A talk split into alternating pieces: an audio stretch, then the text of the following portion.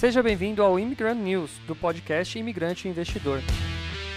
Neste programa você ouvirá notícias do mercado financeiro, político e econômico do Brasil e do mundo.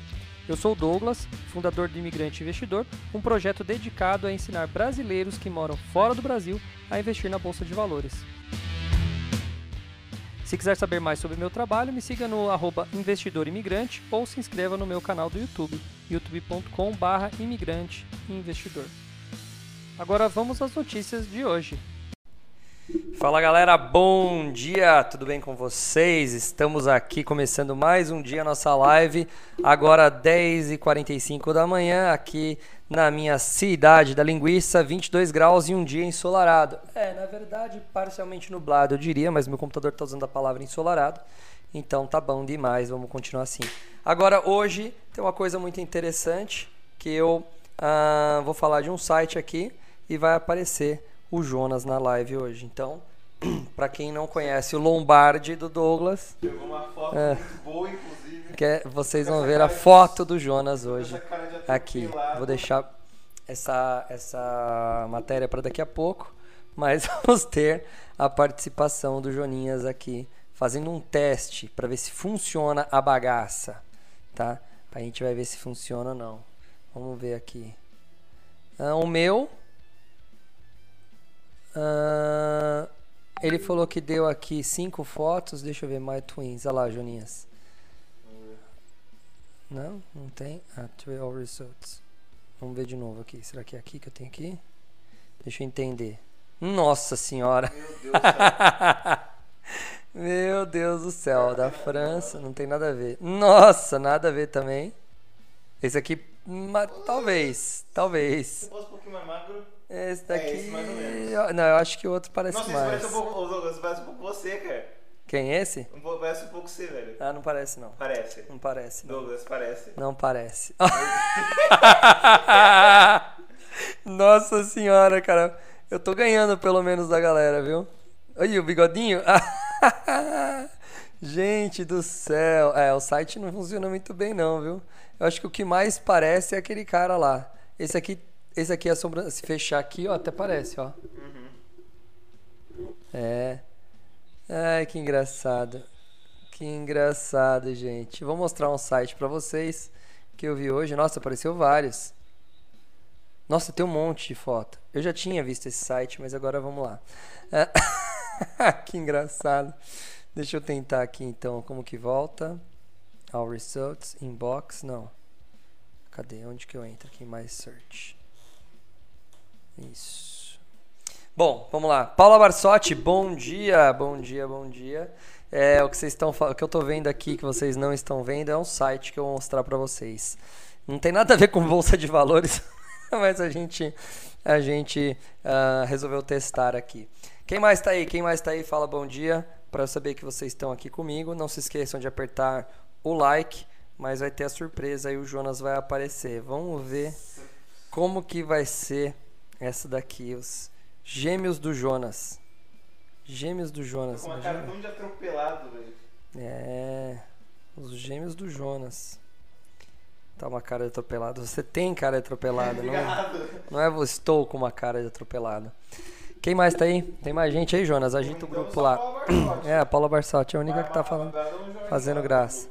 Quem? A Amabel. Vamos lá. Ah, Vamos começar então. Vamos começar com notícias, depois a gente mostra o Jonas. Vou deixar pro final. Vou deixar pro final. Vamos lá. Uh, ah, a Lu, a Lu, só porque eu falei que o Jonas ia aparecer, ela, a Lu apareceu. Ô, louco, Lu, isso é curiosidade de ver a cara feia do Jonas?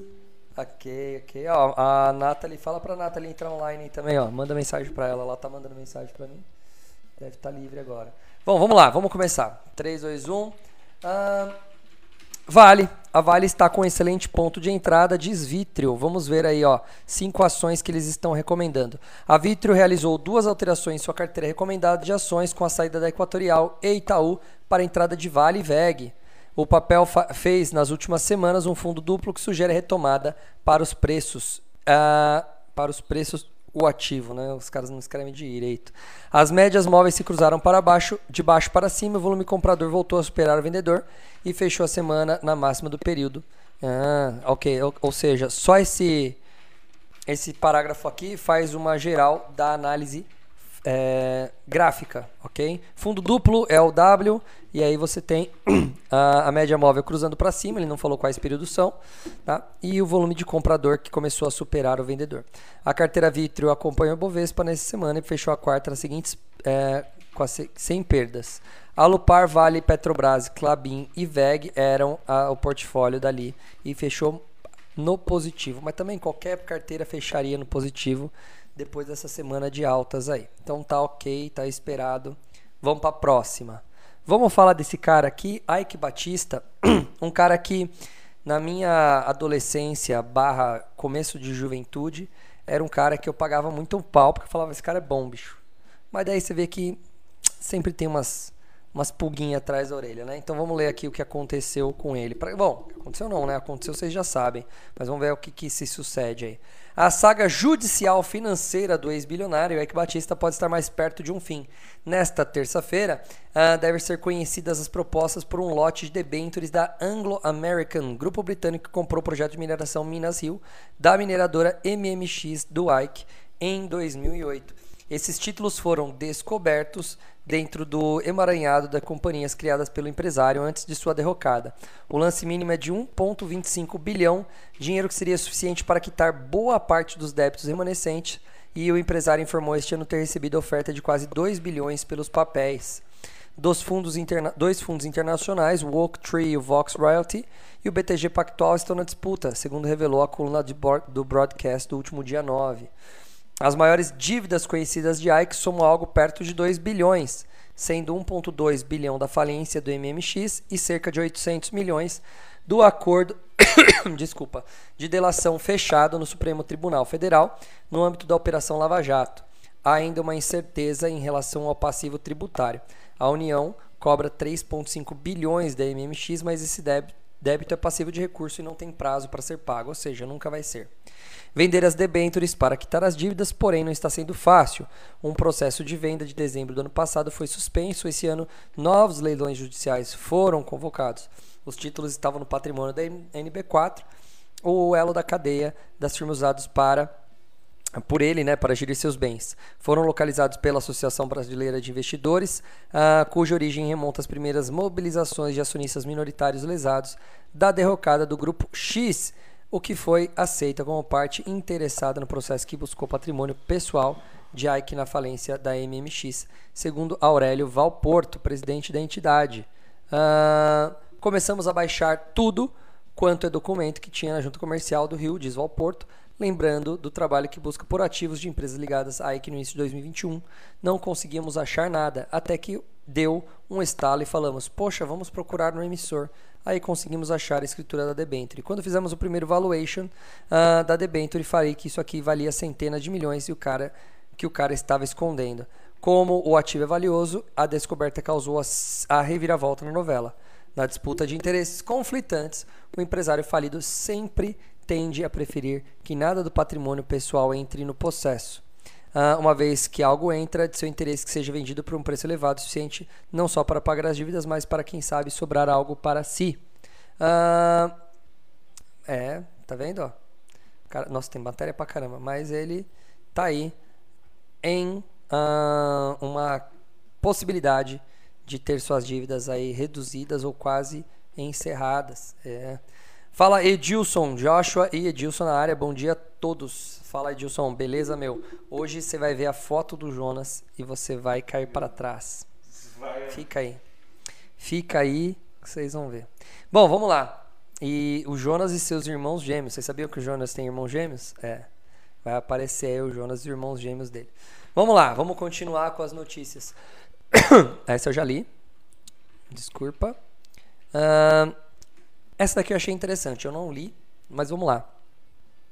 Paradoxo é um, é uma é um conteúdo publicitário, tá, gente? Então, talvez eu talvez seja uma porcaria, então já vou avisando. Paradoxo na bolsa, Magazine Luiza sobe 15% depois de prejuízo de 135 milhões. O que aconteceu?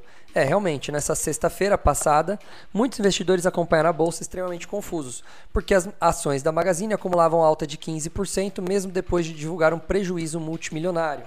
Ah, qual o sentido de uma alta como essa, ainda mais no momento atual em que a empresa sofre com altas de juros e inflação? E é importante, mais importante que isso, chegou a hora de comprar ações da Magazine? Então vamos lá. Na noite da quinta-feira, o varejista reportou 135 milhões no segundo trimestre de 2022, revertendo lucro de 95 milhões registrados no mesmo período do ano passado. A empresa vem sofrendo desde 2021, acumulando uma queda de 83%. De forma geral, podemos dizer que a empresa vem sofrendo com baixa demanda de produtos devido à inflação, alta de juros que prejudica os custos de financiamento. Já falei disso. O cenário adverso trouxe prejuízo ao Magazine Luiza no segundo trimestre desse ano. Mas, claro, o prejuízo não é o único número que o mercado olha alguns números foram positivos, especialmente nesse contexto. O exemplo é a geração de 1,3 bilhão de caixa operacional, reflexo de uma melhora em seu capital de giro e do repasse de preços ao consumidor. A ação está subindo porque alguns investidores enxergaram o copo meio cheio e foram às compras acreditando em uma recuperação da Magalu. Uh, analistas da Genial, por exemplo, disseram ver um gap, um gap a ser preenchido, com espaço para elevação de margens no futuro. Uh, Mas não se engane com essa alta das ações, o mercado ainda está dividido sobre a Magalu. Enquanto parte dos analistas recomenda a compra do papel, outros reforçam que ainda é melhor ficar de fora das ações do Magalu. Vale lembrar que elas já foram queridinhas da bolsa, acumulando alta de quase 90 mil por cento. Ou seja, suficiente para transformar mil reais em mais de 900 mil. É isso da mínima para máxima. Caraca, hein? É muita grana, né? É isso aí. Ainda tem gente quem pensando, ó. Uh, se as ações simplesmente voltarem ao patamar anterior, seja de 5, 25, mil, 25 reais, estamos falando de uma valorização de 600%. E isso já levando em conta a alta de hoje, ou seja, de quando foi feito esse relatório. Vale lembrar que também aqui a Genial Eleven BTG recomendaram a compra no momento atual. Então tem três aí analistas uh, recomendando compra. Tá? Então é hora de comprar. Aí aqui o cara que escreveu o texto diz que não tem a resposta mas tem um relatório gratuito e aí é hora de você clicar aqui para ter o relatório gratuito. Não vou clicar, vamos para a próxima. Esta aqui é uma notícia uh, para vocês aí americanos, para vocês que moram nos Estados Unidos, Lu, uh, o Edilson. Olha lá, por que os Estados Unidos podem ficar sem ketchup em breve? Vamos ver essa daqui. Os Estados Unidos podem passar por uma escassez de molho de tomate em breve. O ketchup ou macarrão com molho vermelho podem custar bem mais caro ao consumidor americano devido à pior seca da Califórnia, maior produtora global de tomate em 1200 anos. Caramba, maior seca em 1200 anos. Há 1200 anos atrás alguém estava medindo a seca para eles poderem saber disso? Precisamos desesperadamente de chuva, disse Mike Montna, chefe da Associação de Produtores de Tomate da Califórnia. Estamos chegando a um ponto em que não temos estoque para continuar atendendo a demanda no mercado. É muito difícil cultivar uma safra de tomate agora. Além da crise hídrica, os produtores da região também são afetados pela alta da inflação, com fertilizantes e combustíveis custando mais caro. O lucro é menor. De acordo com Rick Blankenship, uh, vice-presidente de operações agrícolas da Wool Farming, uh, o preço para cultivar uma safra de tomate na região de Fresno County, tá errado, não é country, é county. Eita, esses caras não sabem. Eu vou, vou, vou indicar uma FISC para os caras aqui. É de 4.800 dólares por acre, ante 2.800 há uma década. A taxa negociada nessa temporada é de 105 a tonelada, um recorde nos preços do tomate. Ou seja, uh, tá bem caro. Tudo isso que eu falei em dólar, tá? Uh, o problema não se limita aos Estados Unidos, os efeitos das mudanças climáticas estão afetando toda a produção global de tomates, de acordo com um estudo da revista Nature. A Itália e a China também devem ser afetados pela alta nas temperaturas, com expectativa, expectativa de queda de 6% na oferta de tomates até 2025 é uh, vai ficar sem ketchup. Uh, eu estava lendo uma matéria, Juninhas, sobre uma. Olha que louco. Um. Vamos ver se vocês pensam igual a mim. Mas a matéria é o seguinte: é, nos Alpes Suíços, um cara que estava escalando os Alpes Suíços encontra um bunker da Segunda Guerra Mundial, que devido às mudanças climáticas que agora não se usa mais aquecimento global, se usa mudanças climáticas. Que devido às mudanças climáticas e o degelo da, da, da montanha, o bunker ficou exposto e apareceu para as pessoas. E aí o cara descobriu o bunker e achou um monte de, de, de apetrecho, lata de comida da Segunda Guerra Mundial, né? Isso aconteceu há poucos dias atrás. E aí, ah, você lendo a matéria, estava assim, nossa, o bunker foi encontrado devido ao derretimento do gelo e as mudanças que é, tá, tem acontecido pela mudança climática. E aí a primeira coisa que me veio à cabeça é o seguinte: se ele foi construído há 100 anos atrás, na Segunda Guerra Mundial, menos 100 anos, né? Mas se ele foi construído lá na Segunda Guerra Mundial e, e apareceu agora, é porque na época da Segunda Guerra Mundial não tinha gelo lá, você concorda? Eles não vão construir a, o negócio debaixo de, de, de neve, certo? Eles construíram quando não tinha gelo. Então, há 100 anos atrás, estava sem gelo. Então, o que, que a mudança climática tá, pode estar tá atrapalhando isso? Então, achei meio estranha essa, essa, essa coisa aí. Então, assim, aí tinha um monte de gente falando lá, mas peraí, como que há 100 anos atrás você tinha degelo, né? Então, então a mudança climática está acontecendo de novo? E ficou uma discussão lá no, no, nos comentários. Fala, Eduardo. Eduardo, olha só quem apareceu, Eduardo Neto, cara. Faz tempo que eu não vejo. Faz tempo que eu não vejo por aí. Bem-vindo, Eduardo. Ah, ele tava fazendo negócio da faculdade, me falou. Fazendo negócio da faculdade? Ele, é, eu, eu acho que deve ter na última semana, veio aí com ele. Última semana do quê? Negócio de faculdade, alguma coisa assim. É, negócio de faculdade? Mas o que é um negócio de faculdade? O Eduardo é da onde mesmo? É dos Estados Unidos? Uhum. Não, ele, não, é, ele é de Irlanda, Irlanda né? não me lembrava do país. Bom, então temos aí uh, a mudança climática atrapalhando tudo. Não sou muito. Eu não boto. Você bota muito na fé nisso daí? Que o mundo é dividido, né? Os cientistas se dividem aí, né? Uma parte fala que, tá, que a gente está interferindo no, na, no clima mundial e uma parte diz que é normal, que a gente passa por períodos de. por grandes ciclos, né? Longos ciclos de.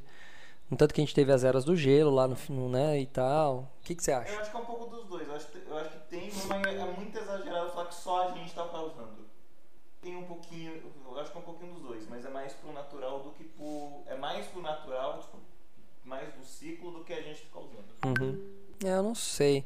Eu acho, eu acho que é, é, as nossas, os nossos impactos em clima devem ser minúsculos na minha, na minha visão. Eu acho que é minúsculo o impacto no clima.